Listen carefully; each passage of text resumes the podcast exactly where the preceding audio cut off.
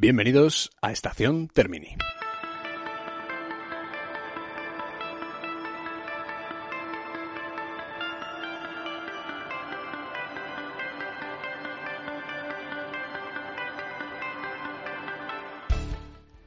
Bueno, después de haber pasado por, eh, en este caso, el primer capítulo por, Francia, primero y tercero, eh, recalamos en Francia, el primero a través de una primera parte de la filmografía de- del franco-suizo Jean-Luc Godard, uno de los directores más importantes de la, de la historia del cine. Y en el tercer capítulo, eh, hablando de Jacques Tati y de la magia de, de su cine, del caos, de, ese, de esa torpeza de Messier Hulot que al final acababa desembocando en esa imprevisibilidad en sistemas complejos, como ya hicimos referencia a- al personaje de Jeff Goldblum en, en Parque Jurásico, hablando del caos. Pues, eh, bueno, y aparte, nuestro segundo capítulo dedicado a otro, a otro talentazo, a otro diamante de la otra joya del cine, como es Andrei Tarkovsky. Y pasamos por su país, por Rusia, por, por la Unión Soviética, luego estuvimos en Suecia con él mientras rodaba su última película, Sacrificio, y luego, antes, eh, previamente, nos fuimos hasta Italia porque allí rodaba Nostalgia. Pues digamos que en este viaje que nos hemos eh, propuesto en, en Estación Termini para, para intentar eh, darle un poco de sentido a todo esto, hoy nos vamos a, a ir por capricho personal hasta el Reino Unido. Nos vamos a ir hasta, hasta el Reino Unido porque ahí está eh, la base del cine de, ahora sí que esto ya es mm, personal, uno de mis directores eh, favoritos cuando hablo de cine. Bueno, no me he presentado, soy Antonio Sánchez Marrón, conductor de este, de este programa, y hoy vamos a hablar en este mismo instante, en este cuarto capítulo de Estación Termini, sin más dilación, de David Lean.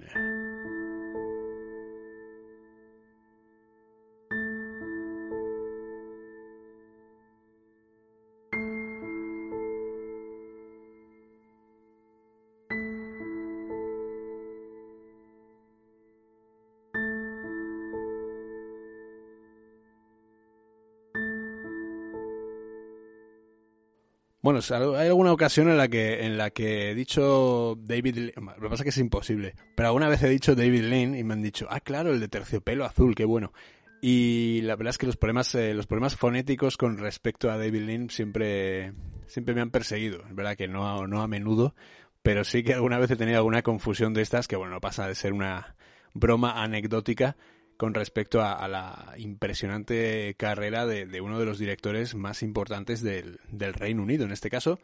hablamos de, un David Lean y vamos a dividir el programa porque si no sería inabarcable y, y, muy largo para escuchar en estos en estos eh, formatos podcast de 45 minutos máximo una hora si la cosa se tuerce mucho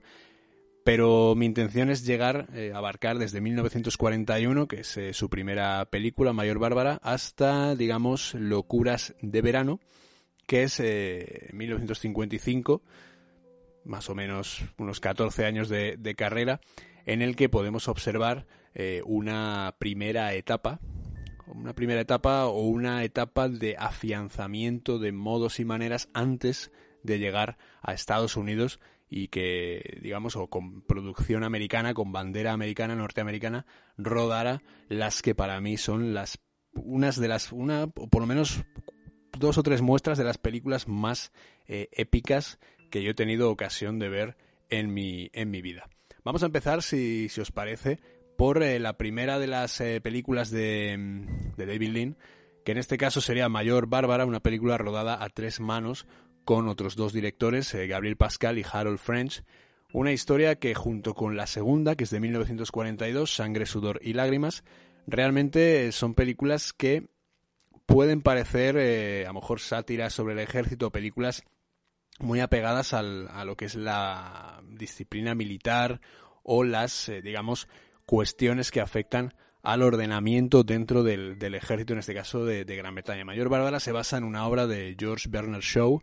eh, y tiene también como pieza fundamental, además de al actor Rex Harrison y a Deborah Kerr en un papel secundario, observamos que en la fotografía se encuentra Ronald Nime, que es eh, uno de los eh, directores más importantes de la carrera de David Lean y con el cual va a hacer gran parte de toda su, su filmografía. En Mayor Bárbara no me quiero detener mucho porque es una película inaccesible que, que bueno, no he tenido ocasión de, de, ver nunca, ni siquiera como extra en ninguna edición de, de alguna de las películas posteriores. Y sí quiero pasar al año siguiente, a 1942, porque digamos que con, que con Sangre, Sudor y Lágrimas, la cual, pues bueno, me parece que es una de las eh, películas más interesantes de su primera época, digamos que, que con esta película que además tiene un corte bastante propagandístico, aún más que, Mayor Bárbara puede, puede ser. Eh, esta película de corte más o menos propagandístico está destinada especialmente a cumplir el cupo de homenaje a la, a la Marina Británica en tiempos de, guerra, podemos decirlo así. Está construida en base a flashbacks que, que van desvelando los momentos más importantes de, del devenir de unos marinos que son víctimas del hundimiento de su barco. Entonces, eh, en esta obra, que además está protagonizada por, por el no sé si decir el gran, pero el gran en, términos de, polifacetismo. No sé si existe la palabra, pero, pero me viene muy bien. El polifacético Noel Coward. Es el codirector de la película, es el guionista, es el que realiza gran parte de la banda sonora o el que selecciona gran, gran parte de la banda sonora y además es el protagonista de la, de la película. Con lo cual, eh, David Lee no sé si era más el asistente de Noel Coward en esta película que el propio director que digamos que también Noel Coward es una pieza aparte porque habría que estudiar toda la influencia en el teatro y toda la trayectoria que tuvo este, digamos, eh, miembro de pleno derecho de la sociedad británica como fue eh, Noel Coward. Fue eh, eje vertebrador de muchísimas reuniones, de muchísimas fiestas, donde se conocieron la florinata de los de la sociedad británica y además fue un dramaturgo de los más importantes del, Reino Unido, al cual han acudido el propio David Lean, por supuesto, o personajes también directores como Alfred Hitchcock, como ya veremos si algún día llegamos a, esta otra filmografía, la del, la del director de los pájaros, tan eh, interesante. Digamos que, que, en este hundimiento y estos flashbacks, David Lean y Noel Coward van destapando a sus personajes y los van ensalzando en divisas de coraje, de honor, de valentía, Van, además hay un momento muy, muy bonito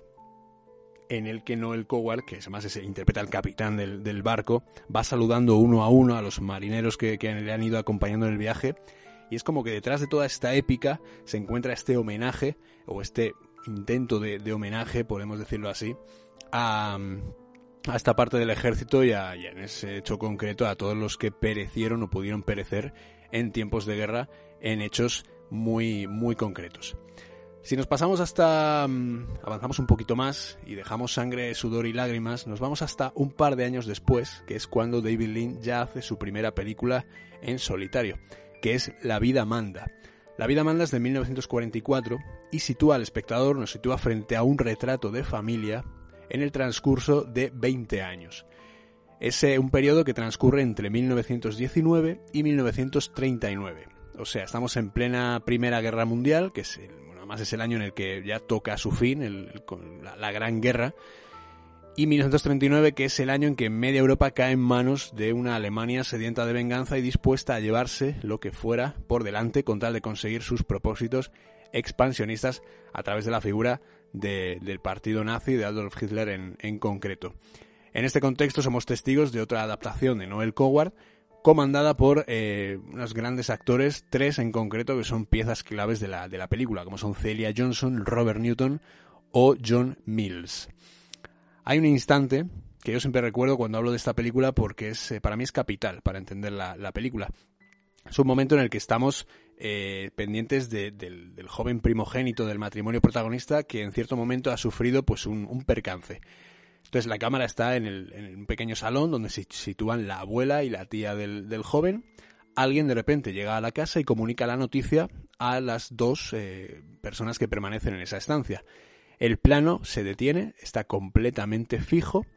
mientras vemos que son los gestos los que nos van acompañando en el relato de este, de este suceso.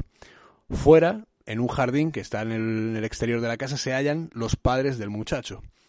completamente fuera de campo, o sea, están fuera de la escena. La abuela y la tía desaparecen hacia sus aposentos y el plano continúa fijo. De repente, la persona que porta la noticia sale al jardín a buscar a los padres para, comunicarles pues, que ha sucedido algo y la cámara inicia un movimiento hacia su derecha, una especie de panorámica muy breve en el que no acertamos a ver sino solamente la puerta que cruza al jardín, con este movimiento tan sutil, David Lean es capaz de contarnos todo el hecho que desencadena lo que resta de película. No os quiero contar nada más porque estaría faltando al, al, al, concepto de no hacer spoilers ni no hacer no contar nada más allá que lo que sí quiero en lo que os fijéis cuando veáis este tipo de películas y, y digamos que me parece un plano bellísimo que resume perfectamente esta, esta película que es además una trayectoria en 20 años de una familia, vemos viendo pues cómo envejecen las relaciones entre ellos, sobre todo con el punto de, vista puesto en, o en el foco, mejor dicho, puesto en el personaje de Celia Johnson, que es eh, absolutamente eh, maravilloso. Si nos trasladamos un año después, nos vamos hasta 1945, nos encontramos con dos películas, ya es el primer año en el que hace dos eh, películas, primero y creo recordar que único, porque luego su carrera va a transitar en una diferencia de años entre película y película, pues interesante. Y, y, este es el año en que rueda dos películas, una de ellas otra adaptación de Noel Coward, que es Un espíritu burlón, y una de sus obras maestras. En este caso podemos hablar de que en 1945 nos regala una película llamada Breve Encuentro.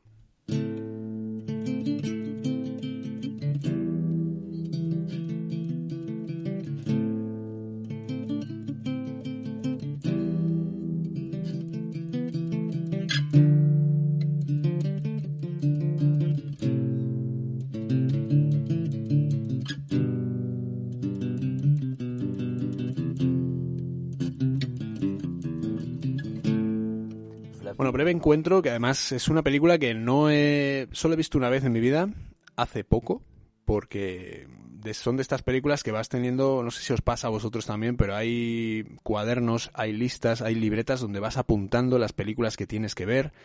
y luego al final acabas con una, una, lista llena de páginas apuntadas, llenas de cosas que sabes perfectamente que no vas a leer, ni vas a escuchar, ni vas a ver en muchísimo tiempo. Entonces, como un día no te sientes y digas, eh, voy a hacer acopio de todos estos títulos para poder verlos y así no quitármelos de encima, pero sí poder eh, ir tachando de la lista y enriqueciéndome con las recomendaciones que me han hecho o cosas que he ido buscando y tal, pues evidentemente eh, hasta que no llega ese día la lista sigue engrosándose hasta que ya tienes que ir comprando libretas porque se te van acabando las páginas donde apuntar todas este tipo de todo este tipo de, cosas. breve encuentro, la verdad es que es una película que me dejó absolutamente eh, enortado y, fascinado. Es una de esas películas em, que provocan mm, ganas de creer en, el amor por muy imposible que sea. Eh, por muy mal que les vaya a los dos protagonistas, porque realmente entiendes y asumes que esa es el, ese es el propósito de, de David Lean en la, en la película y por supuesto del autor de la obra que vuelve a ser otra vez Noel Coward. Aquí nos eh, situamos eh, de frente a, a dos, a dos actores que son brillantes, Celia Johnson de nuevo, haciendo un papelazo impresionante, y Trevor Howard, que es también, yo lo recuerdo porque desde pequeño le he tenido mucha, mucho, mucha afición a Rebelión a Bordo, pero no a Tragedia en la Bounty, la versión de Clark Gable y, y, Charles Lawton, sino a la versión de Louis Milestone que hizo Marlon Brando con el propio Trevor Howard y además también con, con Richard Harris por ahí haciendo un papel eh, secundario. Entonces Trevor Howard que era el, capitán, el capitán, no me acuerdo ahora mismo el nombre, pero el, malo malísimo de la película, y siempre como a Trevor lo he tenido relacionado con ese, con ese papel. Por eso, viéndolo en esta película y dejándome llevar por los planos en los que retrata la imposibilidad de este amor, la verdad es que me, me, me arrepiento muchísimo de, de no haberla visto antes y estoy muy decepcionado conmigo mismo por no haber hecho caso a la gente que me dijo en su momento, tienes que ver breve encuentro, tienes que ver breve encuentro, déjate de Lores de Arabia y ve por favor breve encuentro.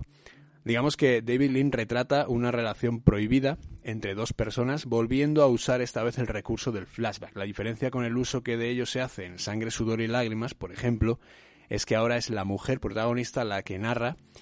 en una de esas veces en las que la voz en off se hace, mm, se hace imprescindible y necesaria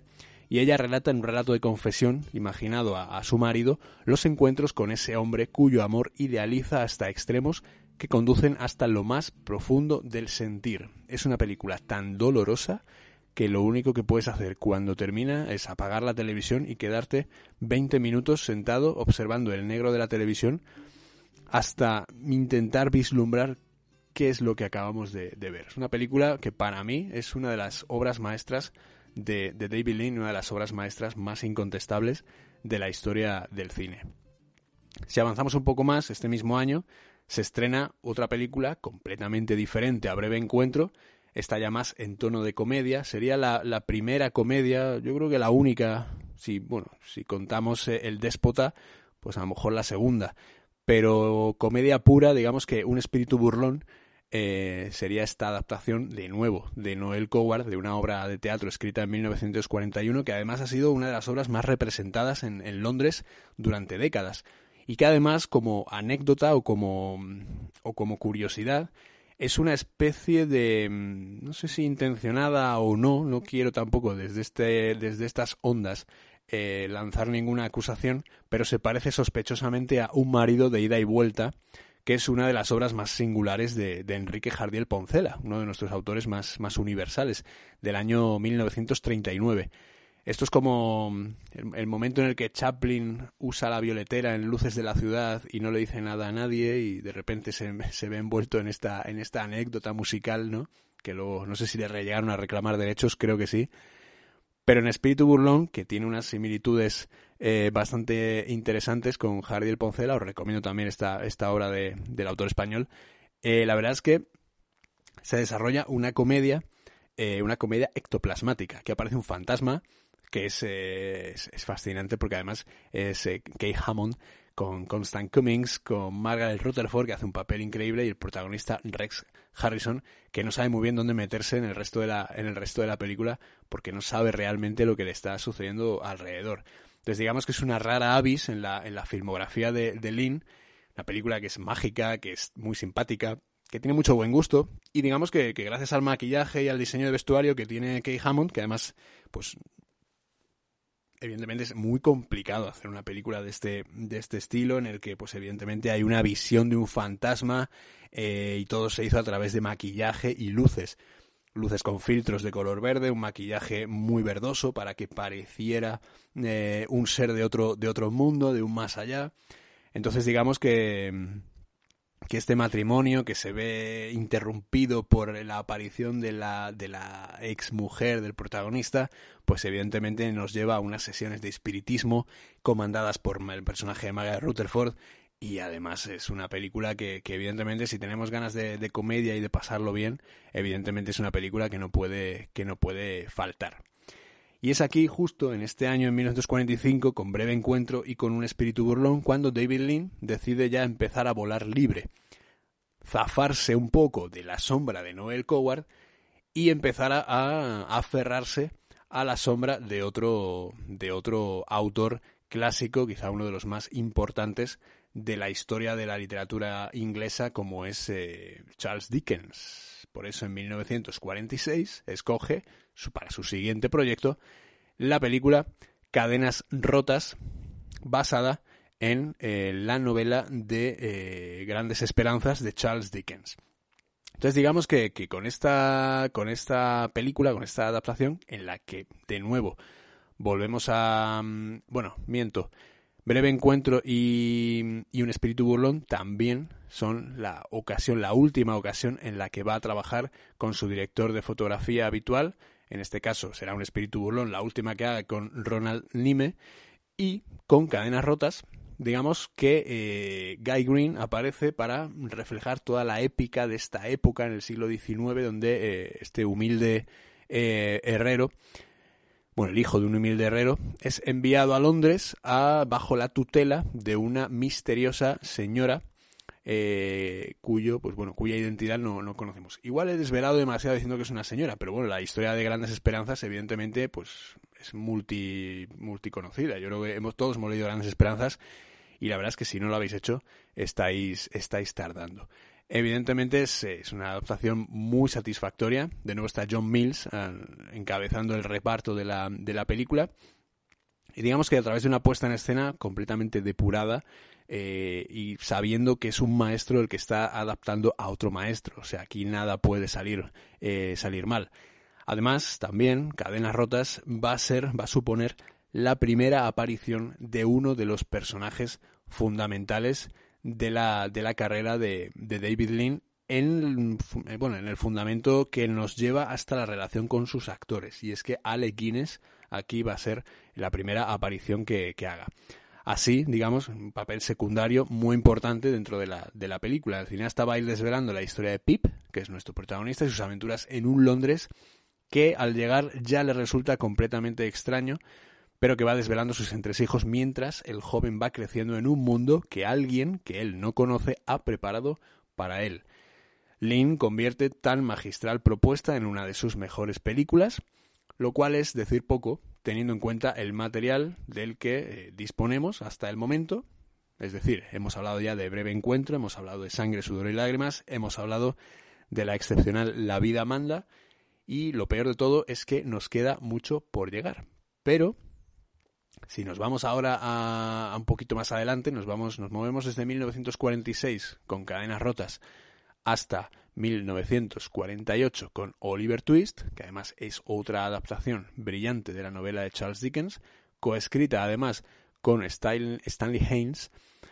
Además, la fotografía vuelve a ser de Guy Green, con lo cual, digamos que el tono mantenido con cadenas rotas es prácticamente el, mismo. Entonces, digamos que, Oliver Twist va desarrollando, desde el prólogo silente que, tenemos eh, ante nosotros, una arquitectura de planos que transcurren desde una cierta y a la vez notable remembranza hacia el expresionismo, aquel movimiento al que, bueno, podemos hacer algún homenaje algún día a través de los directores que mejor representaron aquella época. Y en este caso David Lean parece que quiere girar un poco la mirada hacia el expresionismo, despliega un uso de los claroscuros en consonancia con la imagen que de Oliver Twist va construyendo el director, hasta, digamos, eh, llegar a la consecución de un drama inglés de manera eh, absolutamente eh, canónica. Con lo cual, Oliver Twist os la recomiendo vivamente porque además es una película mm, en la que a través de sus 105 minutos condensó todo lo más brillante que tenía la novela original de Dickens y lo convierte en una película absolutamente depurada y formidable. Si avanzamos un pelín más, dejamos un poco a, Charles Dickens eh, en el tintero y cogemos una obra de H.G. Wells, el autor de La Guerra de los Mundos, por ejemplo, y eh, a través del guion de Eric Ambler ya empieza a trabajar con eh, actores de una talla absolutamente incuestionable. En este caso, con Anne Todd, que además sería su, su a sería su mujer también, Claude Rains y de nuevo Trevor Howard, en esta película llamada Amigos Apasionados, que es una película,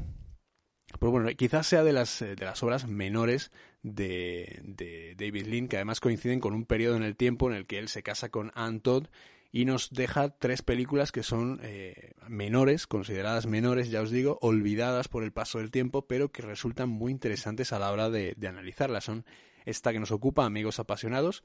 Madeleine, que es interesantísima, y la barrera del, sonido. Entonces el matrimonio dura desde el 49 hasta el 57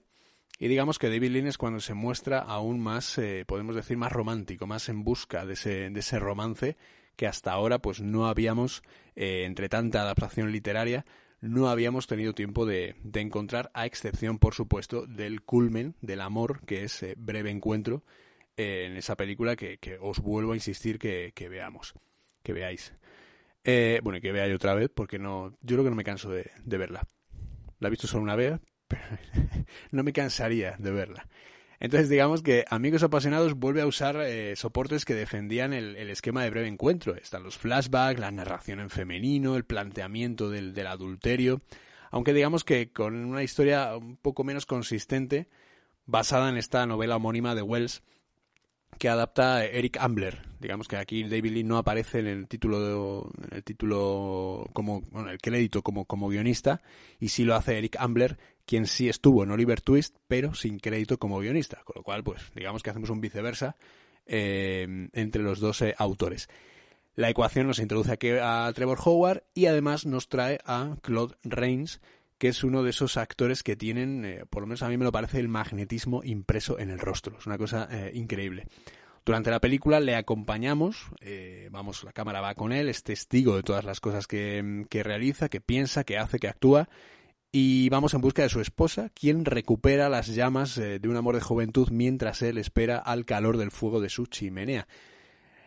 No es una película de las que podamos decir que sean redondas, de hecho el trío protagonista está increíble, pero el, guion, digamos, que no termina de ser, digamos, no sé si la materia prima de la novela de Wells no era lo suficientemente eh, buena o lo suficientemente excelente, o quizás también pase una cosa, y es que después de breve encuentro sea excesivamente complicado poder hacer algo que más o menos se asemeje a aquello. Después, eh, Madeleine, que es del año 1950, está más, todas estas películas las tenéis, si no recuerdo mal, en, filming, con lo cual os podéis acercar a la, primera etapa de David Lean y disfrutar de todos estos clásicos que son eh, absolutamente fascinantes. Madeleine, eh, que es de 1950, digamos que es una pequeña obra maestra que se camufla entre todos estos títulos, entre las películas con Noel Coward. Es una película que no esconde el querer ser parte de la historia del cine de su país, o sea, perdón, de la historia del cine de, suspense, porque además está eh, una película que podría haber hecho el mismísimo Alfred Hitchcock en sus mejores tiempos. Digamos que, que una taza de cacao, una llave, miradas que no conducen a ningún lugar aparentemente, nos sirven para preparar el terreno de una película que despliega una adaptación de una historia real, por cierto, una socialité escocesa llamada Madeleine Hamilton Smith, que fue acusada del asesinato de su amante mediante el uso de arsénico. Entonces, eh, todo esto en la época, además, David Lee lo sitúa en la época en la que se sabía que el arsénico se utilizaba con fines cosméticos.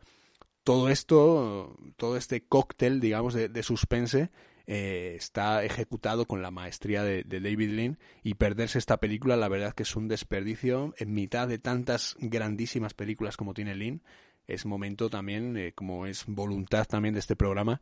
intentar rescatar todas esas joyas ocultas que yo creo que, deberíais, eh, que deberíais ver. Un poquito más adelante, en 1952, llegamos hasta la barrera del sonido. La puesta en escena es algo que es correctísimo, no tenemos ningún pero ante, ante la, manifestación visual que, que, de la película hace David Lean pero sin embargo, a mí personalmente la temática me, flojea bastante, no me, no me interesa mucho, ya esto es una cuestión subjetiva y, personal, la lucha de los ingenieros aeroespaciales por superar pues, la barrera de, sonido a estos 1234 kilómetros por hora. Em, pero digamos que hay una hay, sobriedad, hay pulcritud, hay una objetividad. a David Lean le interesa muchísimo este tema y lo transmite. El caso es que tú ves la película y en ningún momento parece que él esté cansado de la historia que está contando, ni que parezca que en ningún momento va a abandonar a los personajes a ver qué es lo que hacen. Y de hecho, pues eh, la película consiguió el Oscar al mejor sonido, estuvo nominada al mejor guion y cuenta con, con Ann Todd de nuevo, Nigel Patrick, Ralph Richardson y Denholm Elliott, que para los que seáis más jóvenes, seáis de mi, de mi quinta, es el, el personaje de, de Marcus Brody en Indiana Jones. Lo digo para que lo ubiquéis, aparte tiene una carrera extensísima, pero para que ubiquéis su, su rostro, es este Marcus Brody de, de, Indiana Jones, bastante más joven y con mucha o, con muchísima carrera por, por delante. Esto es el año 1952. Así las cosas, llegamos a, a bueno, El Déspota, que además será la primera película que haga, bueno, primera y última que haga con uno de esos eh, enemigos eh, enemigos del, de personajes como Hitchcock, ¿no? Que además es una anécdota súper interesante y graciosísima que dice, bueno, decía Alfred Hitchcock que nunca trabajes ni con niños, ni con animales, ni con Charles Lawton. Pero David Lean debe ser que no escuchó esto o debe ser que la en la época no coincidió el momento en el que Hitchcock dijo aquella frase y el momento en el que rueda El Déspota. El Déspota que ya habíamos no, la habíamos nombrado en 1953 ya la habíamos nombrado a la hora de, referirnos a, la comedia en David Lynn, que no era un género que se le, da, se le diera eh, o al que él le concediera especial interés y que sin embargo, pues bueno, trabajó en, un espíritu burlón y en esta película con, Charles Lawton en la cual eh, evidentemente contamos con la presencia de uno de esos actores que son puro imán. Realmente ver el despota es ver a no a John Mills ni a Daphne Anderson ni estar pendiente de la, de la novela original, ni de la adaptación, ni de la fotografía, nada. Es ver a Charles Lawton. Es, eh, es una cosa eh, fascinante. Eh, de hecho, Norman Spencer, que es uno de los guionistas y productores de cabecera de, David Lean, adapta pues una obra de, de teatro del año 1916 sobre un comerciante de zapatos con gusto por el buen beber, el exquisito comer, tremendamente machista y poderosamente insoportable que tiene que lidiar, en cierto momento, con diversos desafíos que le harán plantearse lo desgraciado que es, pese a tenerlo todo. Esta película que es eh, fascinante desde un punto de vista eh, puramente de, de, la comedia que fue capaz de hacer, de hacer él y por supuesto de, de poder ver a un Charles Lawton absolutamente maravilloso, pues prácticamente como en el resto de su, de su filmografía. Ahora mismo que me acuerde yo de películas de Charles Lawton, tenemos Posada Jamaica de Hitchcock, Testigo de Cargo, donde está fascinante. Y recuerdo también con mucho, con mucho cariño un biopic de, del pintor Rembrandt, eh, que es también una cosa increíble. Además os voy a buscar de dónde es el, biopic de Rembrandt, porque además es una de Alexander Korda de 1936 con su mujer, con Elsa Lanchester. Y además es una película que es, muy cortita y que en la que él está, yo no lo recuerdo no sé si es la película donde más, más me ha gustado él como, como intérprete, como actor. La tragedia de la Bounty, también, que la hemos nombrado, nombrado antes, esa primera, primera adaptación de lo de la de, rebelión a bordo, el primer rebelión a bordo, por decirlo de alguna manera. Y digamos que llegamos a, esta El Déspota, que es una película que además ganó el Oso de Oro en Berlín, con lo cual es una película que dentro de la filmografía de, David Lean es muy, muy importante y sobre todo muy eh, interesante. Y llegamos hasta, hasta Locuras de Verano. Eh, vamos a llegar hasta aquí porque luego lo que viene después ya sí que es una cosa extraordinaria ya después eh, intentar hacer un programa sobre Lorenz de Arabia, Doctor Cibago, em,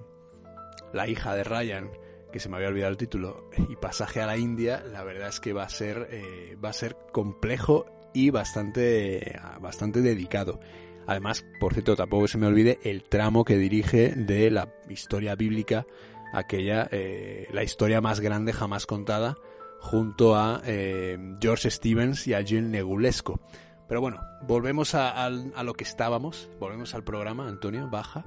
ya estoy. En Locuras de Verano, que además es la primera vez que trabaja con, bueno, la primera, la única que trabaja con Catherine Hepburn, que es para mí la gran actriz del cine. Mm, no hay otra, no admito discusiones en este sentido. Eh, Catherine Hepburn es, eh, es, es Catherine Hepburn, como es, la actriz, esa es ella. Luego está el resto de gente, pero este, primero está ella. Entonces aquí digamos que, ya vuelve al color, vuelve al color después de, precisamente de un espíritu burlón y lo hace ya con una producción bastante más trabajada, digamos,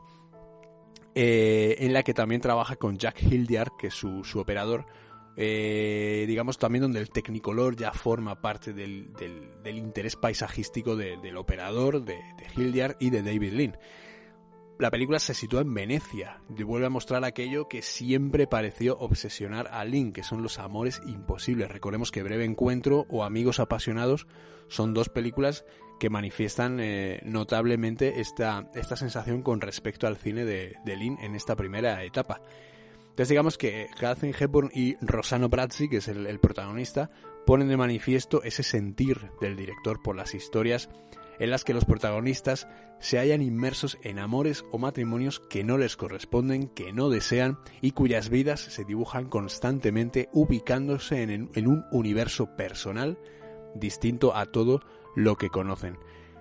Es una adaptación de, la obra The Time of the Cuckoo de, Arthur Lawrence del año 52 que realizan David Lean y el guionista H.A. Bates. Poco prolífico en el cine, muy dedicado a la, televisión, pero digamos que, que es una película en la que nosotros vemos y contemplamos cómo Catherine Hepburn va disfrutando de Venecia, cómo el personaje de él se va acercando a ella conforme pasan los minutos, cómo ella se deja llevar por lo que está sintiendo. Y sabemos, lo mejor de todo, para mí, es que sabemos cómo, va, cómo empieza y cómo acaba todo el romance que estamos a punto de contemplar incluso antes de comenzar la, la proyección. Digamos que aquí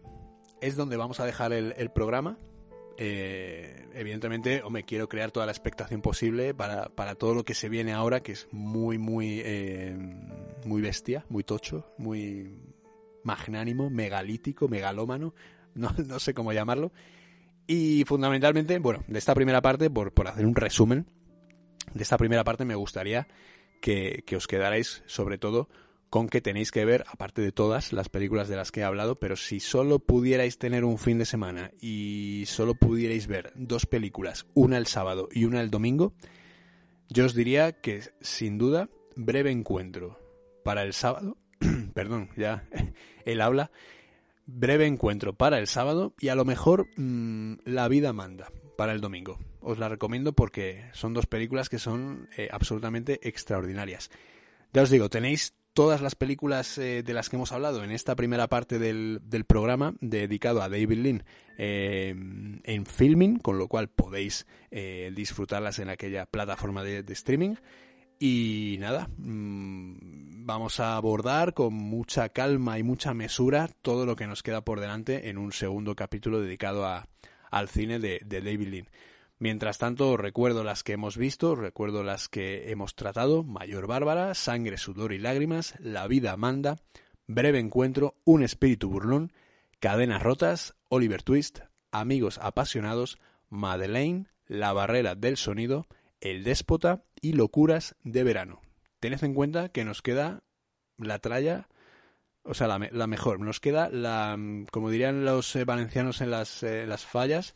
la mascleta. Nos queda la mascleta buena de, del cine de David Lynn. Nos queda, tened en cuenta, el puente sobre el río Kwai, nos queda Lones de Arabia, nos queda Doctor Cibago, la hija de Ryan, y Pasaje a la India. También hablaremos y haremos referencia al proyecto que se quedó, que se quedó perdido por la muerte de David Lynn, que era Nostromo, y también a referencia al documental que se rodó por parte del, del canal TCM eh, de aquel Nostromo, el sueño perdido de David Lynn, aquella película que no pudo, eh, que no pudo rodar. Nosotros lo dejamos, lo dejamos aquí. Hasta aquí nuestro primer capítulo dedicado al cine del, director británico David Lynn. Nos escuchamos en siguientes capítulos de Estación Termini. Soy Antonio Sánchez Marrón y muchas gracias por haber estado aquí.